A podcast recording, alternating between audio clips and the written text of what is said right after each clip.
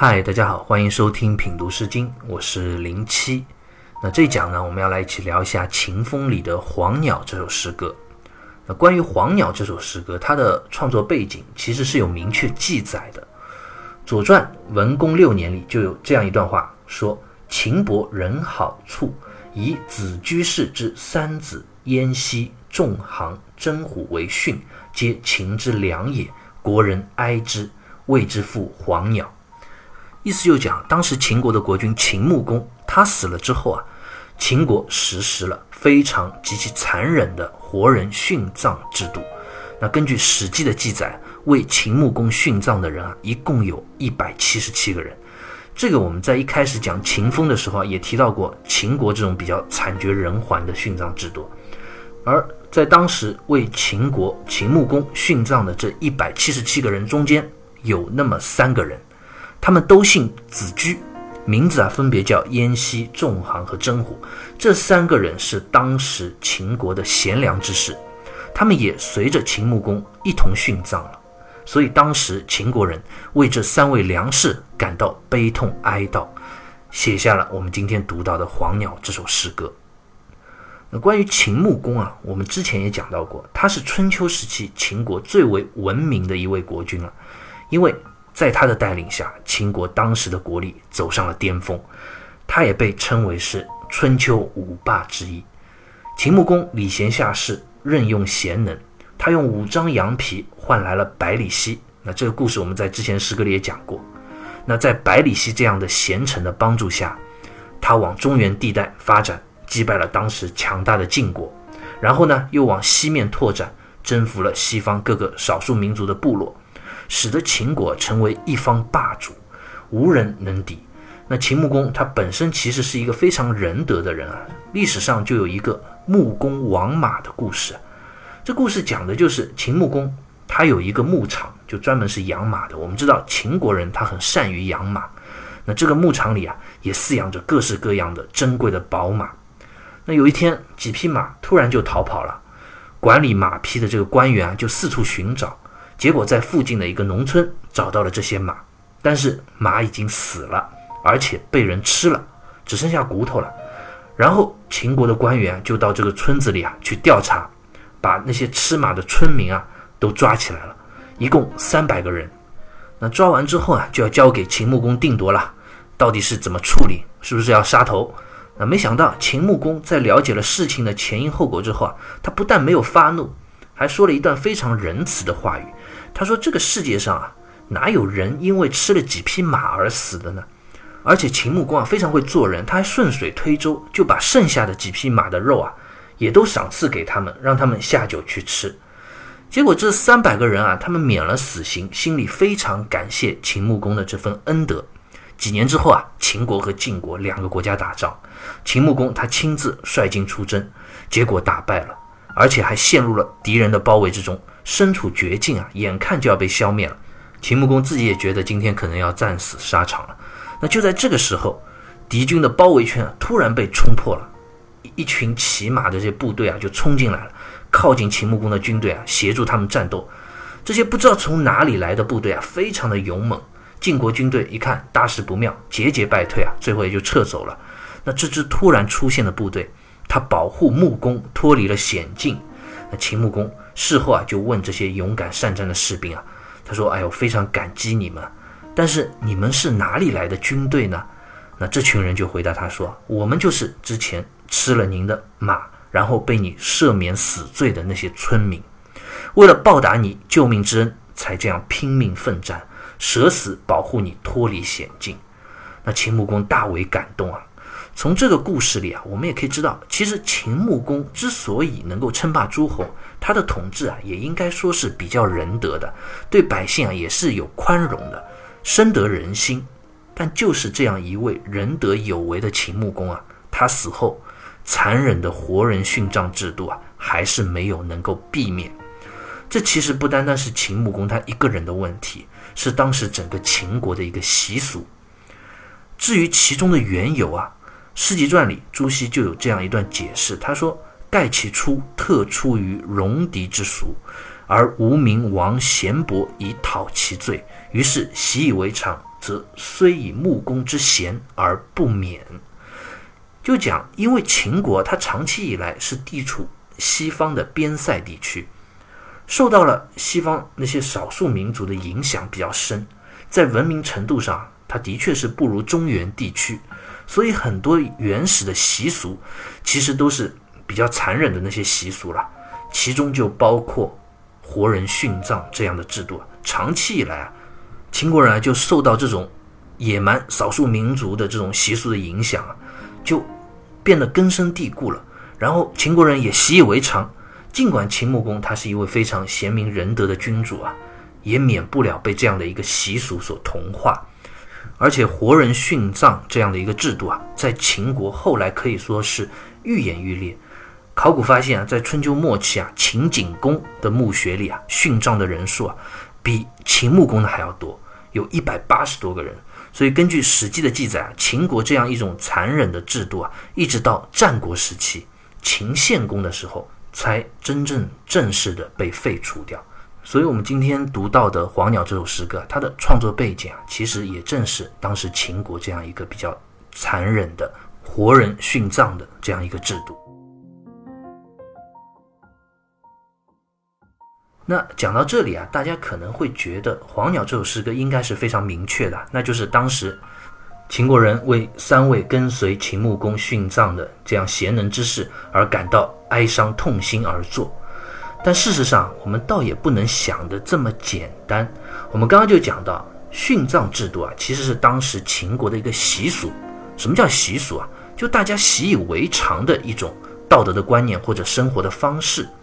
就好比现代的社会，我们提倡一夫一妻制，而古代社会呢，很多都是一夫多妻制。那不同时代的人嘛，有着自己不同的道德观念和生活方式。现代的人，你不能接受一夫多妻，而在古代很长的一段时间里，大家都是认可的，也觉得这是很习以为常的事情。那这样一来，问题也就来了。既然在秦穆公的时期，殉葬制度是当时秦国人的一个习俗，那这些殉葬的人。他们是怎么死的呢？他们是被逼无奈而死，还是心甘情愿而死呢？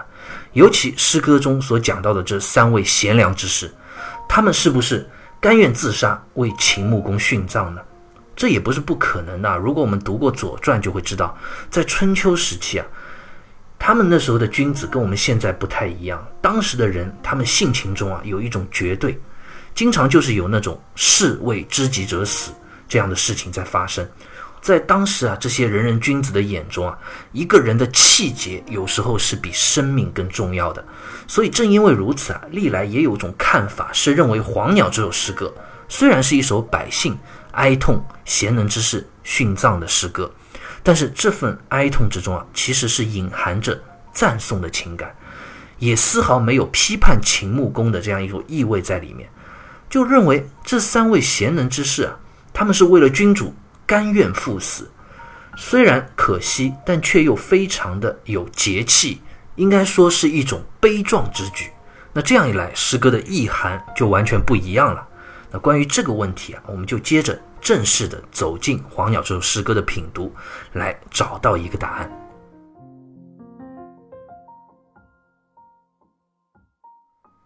《黄鸟》这首诗歌一共有三段，内容是反复吟唱的。有所重复，我们可以分成三个部分来看。首先，我们来一起读一下诗歌分别三段的第一句：“皎皎黄鸟止于棘，皎皎黄鸟止于桑，皎皎黄鸟止于楚。”“皎皎黄鸟”“皎皎”二字指的就是鸟儿鸣叫的声音，“黄鸟”呢指的就是黄雀。那这飞动鸣叫着的黄雀，它停在哪里呢？止于吉，吉这个字，我们在之前的诗歌里也遇到过很多次了。它其实就是指酸枣树。那诗人在这里讲黄鸟停在酸枣树上，它不停地鸣叫着。诗歌接下来的两段的这第一句啊，也是相类似的含义。第二段的第一句“皎皎黄鸟止于桑”，这个“桑”字啊，指的就是桑树。那第三段呢，“皎皎黄鸟止于楚”，楚呢，指的就是矮小的这种荆棘。那问题就来了，诗人为什么要在诗歌的开篇就描写这样鸣叫不停的黄鸟，以它作为起兴呢？这和诗歌的主旨之间又有什么关系呢？关于这个问题啊，清代的马瑞辰在《毛氏传简通释》里就做了两个方面的解释，我觉得非常值得我们去了解和参考啊。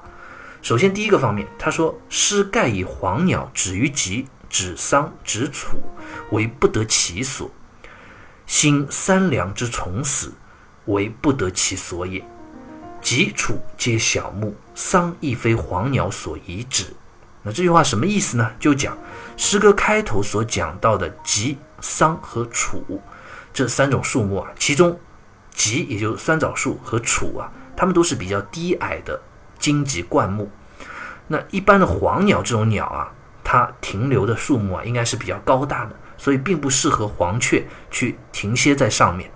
而桑树呢，它也不是适合黄雀栖息停留的树木。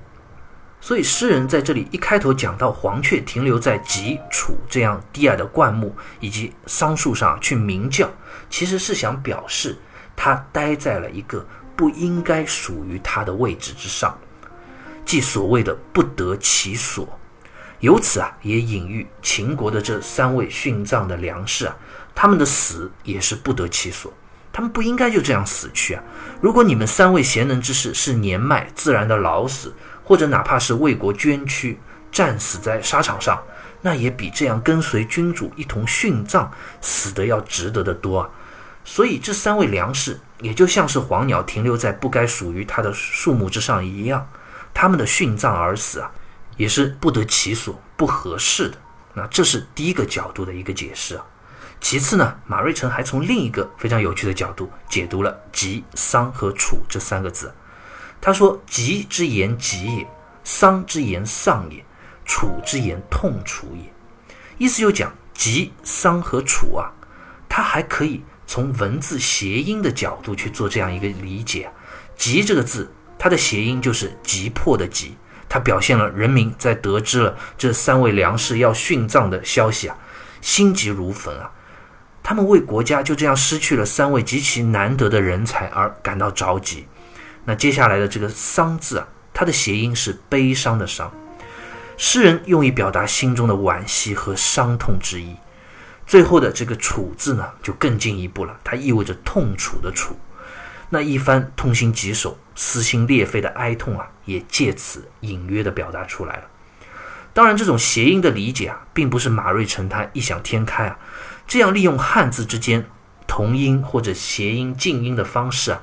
来创作诗歌，表达多层次的意涵的文学手法，在中国的文学中啊，尤其是中国古典的诗歌中，也是屡见不鲜的。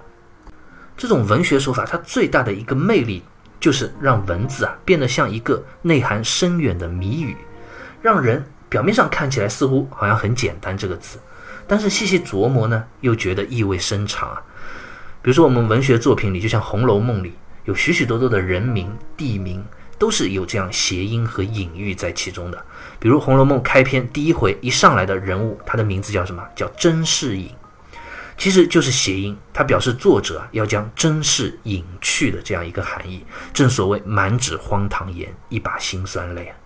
那这种利用谐音的文学手法，在诗歌里啊用的就更多了。比如我们知道唐代刘禹锡有一句诗，他说：“东边日出西边雨，道是无晴却有晴。”啊，他这个诗里啊，原来的用的这个“晴”字啊，是晴朗的“晴”，它表示天气晴朗。它虽然表面上是晴朗的这个“晴”的含义啊，好像是在表示天气，但其实它的谐音就是情感的“情”。这样一来，道是无情却有情，我们再细细品读一下的话，就觉得意涵更加深刻了。它到底讲的是天气晴朗啊，还是讲人内心的情感呢？所以《黄鸟》这首诗歌啊，它开篇第一句，诗人讲到这个吉、丧和楚，也很有可能是在文学上利用了这三个字，它的谐音，用以隐约而深刻地表达诗人内心的哀伤、悲痛之情。那好了，诗歌读到这里啊，我们可以知道，诗人对于三位良士的殉葬，其实心中是觉得不值的，觉得他们不应该就这样死去，他们如果活着，可以为这个国家的发展。和人民的福祉啊，做更多有意义的事。但是关于我们之前提到的那个疑惑，这三位良士他到底是被迫无奈而死呢，还是悲壮的自愿慷慨就义？那诗歌这里啊，并没有给出答案。那这场殉葬背后真实的情况是怎样的呢？那我们就下一期啊，接着来细细品读《黄鸟》这首诗歌接下来的内容。好，下期再会啦。